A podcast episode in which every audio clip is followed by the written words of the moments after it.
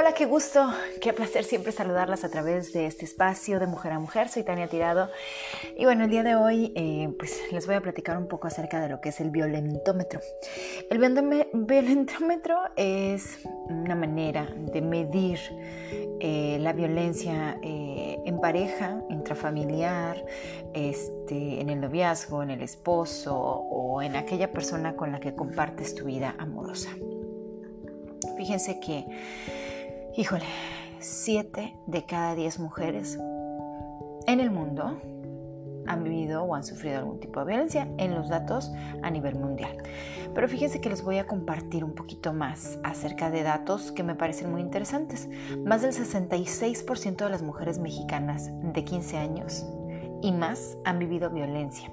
Según el INEGI, en el 2016, estamos en el 2021, estamos hablando del 66%, ¿ok? Y en el país, el 16.4 millones de mujeres no tienen ingresos propios o sus ingresos vienen de otras fuentes. ¿Esto qué quiere decir? Que son mujeres que dependen completamente de su pareja para su manutención y la de sus hijos. Quiero poner así un poquito en contexto, ¿no? Eh, hay un manual de prevención de la violencia contra niñas y mujeres esta es una guía práctica este, para identificar cuando son víctimas de violencia de género y las medidas que deben de tomar. Hoy te platico porque la verdad es que es eh, preocupante que el 43.9% de las mujeres en México afirma haber tenido, o sea, dicen que sí, que sí es cierto, fueron atacadas por su propia pareja. Y bueno, el violentómetro empieza de la siguiente manera. Fíjense muy bien. Empezamos desde el cero, imagínense el cero. Bromas hirientes.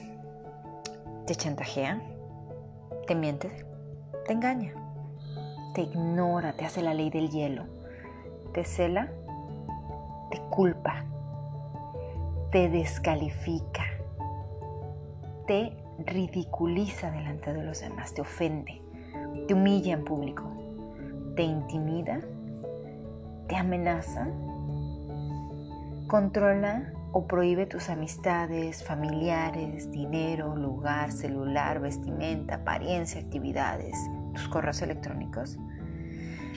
Ten mucho cuidado, porque empezamos de cero y llegamos hasta el número 15, lo cual significa que la violencia va aumentando. Ten mucho cuidado. Si tu pareja, tu novio está teniendo cualquiera de estos, son los primeros síntomas para detectar si está siendo violentada. Después de eso, vamos con el número 16. Empieza a destruirte objetos, tu celular, tus cosas, quiebra cosas, cosas personales tuyas. Te manosea sin tu permiso, tiene caricias agresivas, te golpea jugueteando, te pellizca, te araña, te cachetea, te patea te encierra para aislarte, te amenaza con objetos o animales, te amenaza de muerte. Ya vamos ahí en el número 25. Reacciona, te está destruyendo. Nadie debe de manosearte, de golpearte jugando, de pellizcarte, de amenazarte. Nadie. Después de eso, les dije que iba en el número 25, te forza a tener relaciones sexuales, abusa de ti, te viola, te mutila y por último llega a asesinarte. Ese es el número 30. ¡Qué barbaridad! Ahí Necesitabas una ayuda profesional desde mucho tiempo atrás y no te diste cuenta, no reaccionaste. Está evaluado este violentómetro del 0 al 30, empezando con las bromas hirientes y terminando con el asesinato. Qué triste es pensar que nos damos o permitimos o nos damos el permiso de creer que esto es correcto y que si me patea o me cachetea, y luego llega con las flores, pues no pasa nada. Si me humilla en público, pues ya, se le pasó la manita un poquito. Si me cela, si me miente, si me chantajea. Y vamos permitiendo uno a uno todas las cosas que hacen para de alguna manera híjole, quitarnos nuestro valor, quitarnos nuestra autoestima, acabar con nosotros. Les voy a decir, les voy a compartir parte de lo que yo he vivido. Eh, no solo con una persona, sino como con tres o cuatro. Eh, entre ellos, eh, dos, dos, personas que, formaron parte de mi vida, con los que compartí mi vida durante mucho tiempo, y otros que aunque no compartí mucho tiempo con ellos, fueron, fueron personas también que, que se acercaron a mí queriendo tener una relación y que a lo mejor no había una relación seria, pero que estaban ahí. Eh, pero todos representaban, tenían el mismo patrón. Para empezar, todos eran celosos. Todos eran celosos y hacían sus berrinches de celos. Cuando hacían sus berrinches de celos, esto indicaba que después de ello me iban a pedir perdón, seguramente llorando. Em, normalmente se representaban con, con celos innecesarios o con palabras hirientes, con, descalificaciones hacia mi persona, em, con culparme por cada situación que pasaba alrededor de mí. La ley del hielo, que esta es la que, de las que más duele, que te ignoren, que, que no sepas ni siquiera qué está pasando, que te mientan. Híjole, que te destruyan cosas hablamos de situaciones graves. Hablamos de una, de una parte en la que ya estás muy lastimada porque has permitido muchas cosas y la persona está muy lastimada para hacer eso. han transcurrido muchas cosas. Porque quiero decirte que no empieza de un día para otro, ¿eh? no se manifiesta. El hombre violento no se manifiesta de un momento a otro. El hombre violento normalmente tiene las características de ser excelente ser humano, ante todos es un Dios, ante todos te trata como una princesa, como la reina que eres. Y después de un tiempo va a pasar que va a cambiar. Y entonces van a empezar estos celos, esta ley del hierro, este engaño, este chantaje, esta intimidación, estas amenazas en público. Y entonces va a ir cambiando cómo se comporta pero lo va a hacer en algunas, las primeras veces lo va a hacer cuando estén a solas. La mayor parte del tiempo son tan cobardes que lo hacen a solas. Posteriormente lo van a hacer ver, lo van a hacer notar, que la gente se dé cuenta que están molestos porque tú estás haciendo cosas que no debes, porque eres culpable de eso. Es horrible vivir esta experiencia en la que alguien en la que has depositado tu amor, tu confianza, haga tantas cosas para lastimarte. ¿Sabes qué es lo más triste? Que no están ni siquiera estas personas conscientes de que lo están haciendo por lastimarte. Ellos traen sus rollos, ellos traen su dolor, ellos traen su bagaje, ellos traen sus, sus cosas que cargan. Pero no tienes por qué ser tú quien pague por ese, ese equipaje que ellos traen. No tienes que ser tú la que trate de solventar, de curar, de, de, con tu amor hacer que estas heridas se vayan, porque no va a suceder. No va a suceder. No sucede porque es tanto el dolor que esta persona siente que está enfrente de ti. Por eso te lastima. Por eso te lastima. Porque se siente extremadamente lastimada. Y entonces busca cómo lastimarte a ti. Busca cómo, busca cómo herirte. Yo recuerdo que una vez, no voy a entrar en detalles, pero una persona cociné y le hice unos chiles rellenos.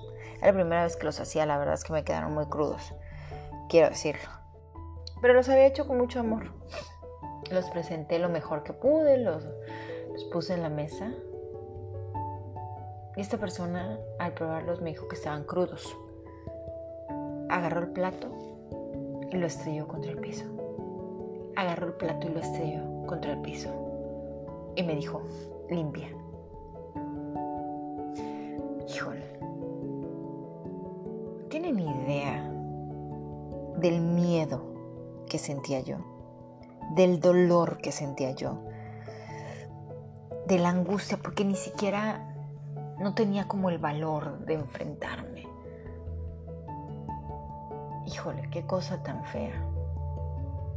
Qué cosa tan fea cuando la persona a la que quieres complacer lo único que hace es criticarte, lastimarte.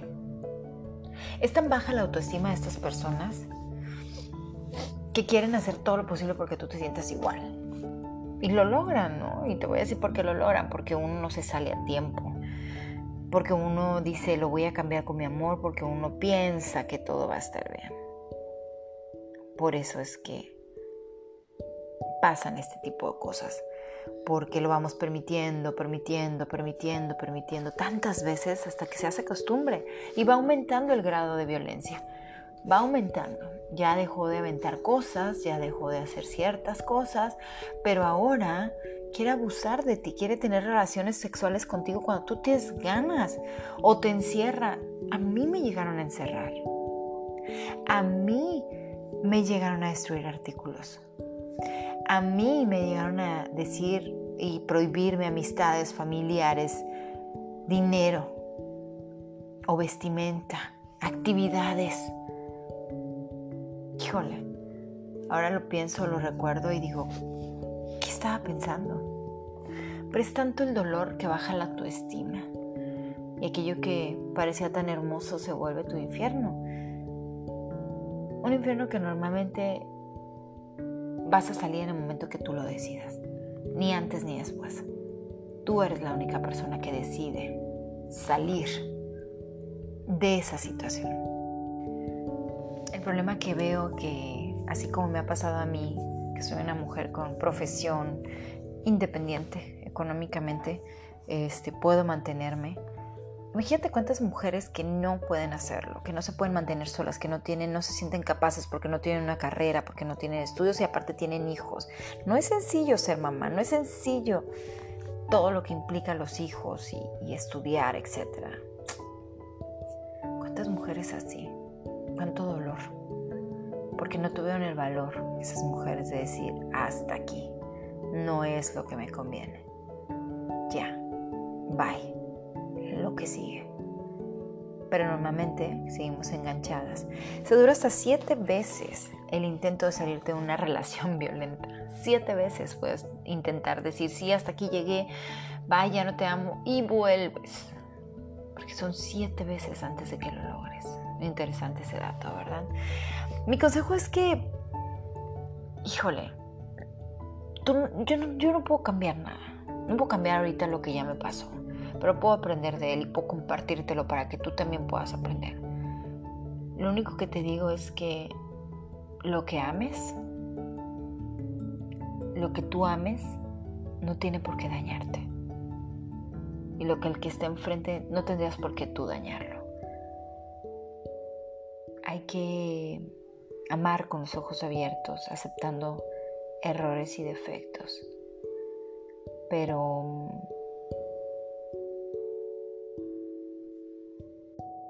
pero sobre todo no olvidarte de que lo más importante es amarte a ti misma, cuidarte y que en ninguno de estos casos siga avanzando.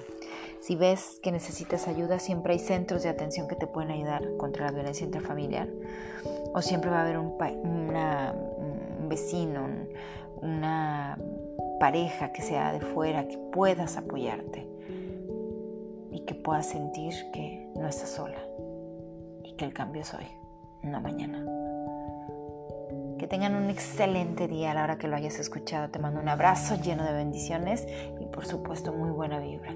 Muy pronto en el espacio donde van a poder encontrar mi podcast y todo en un solo lugar, www.taniatirado.com. Nos vemos hasta la próxima.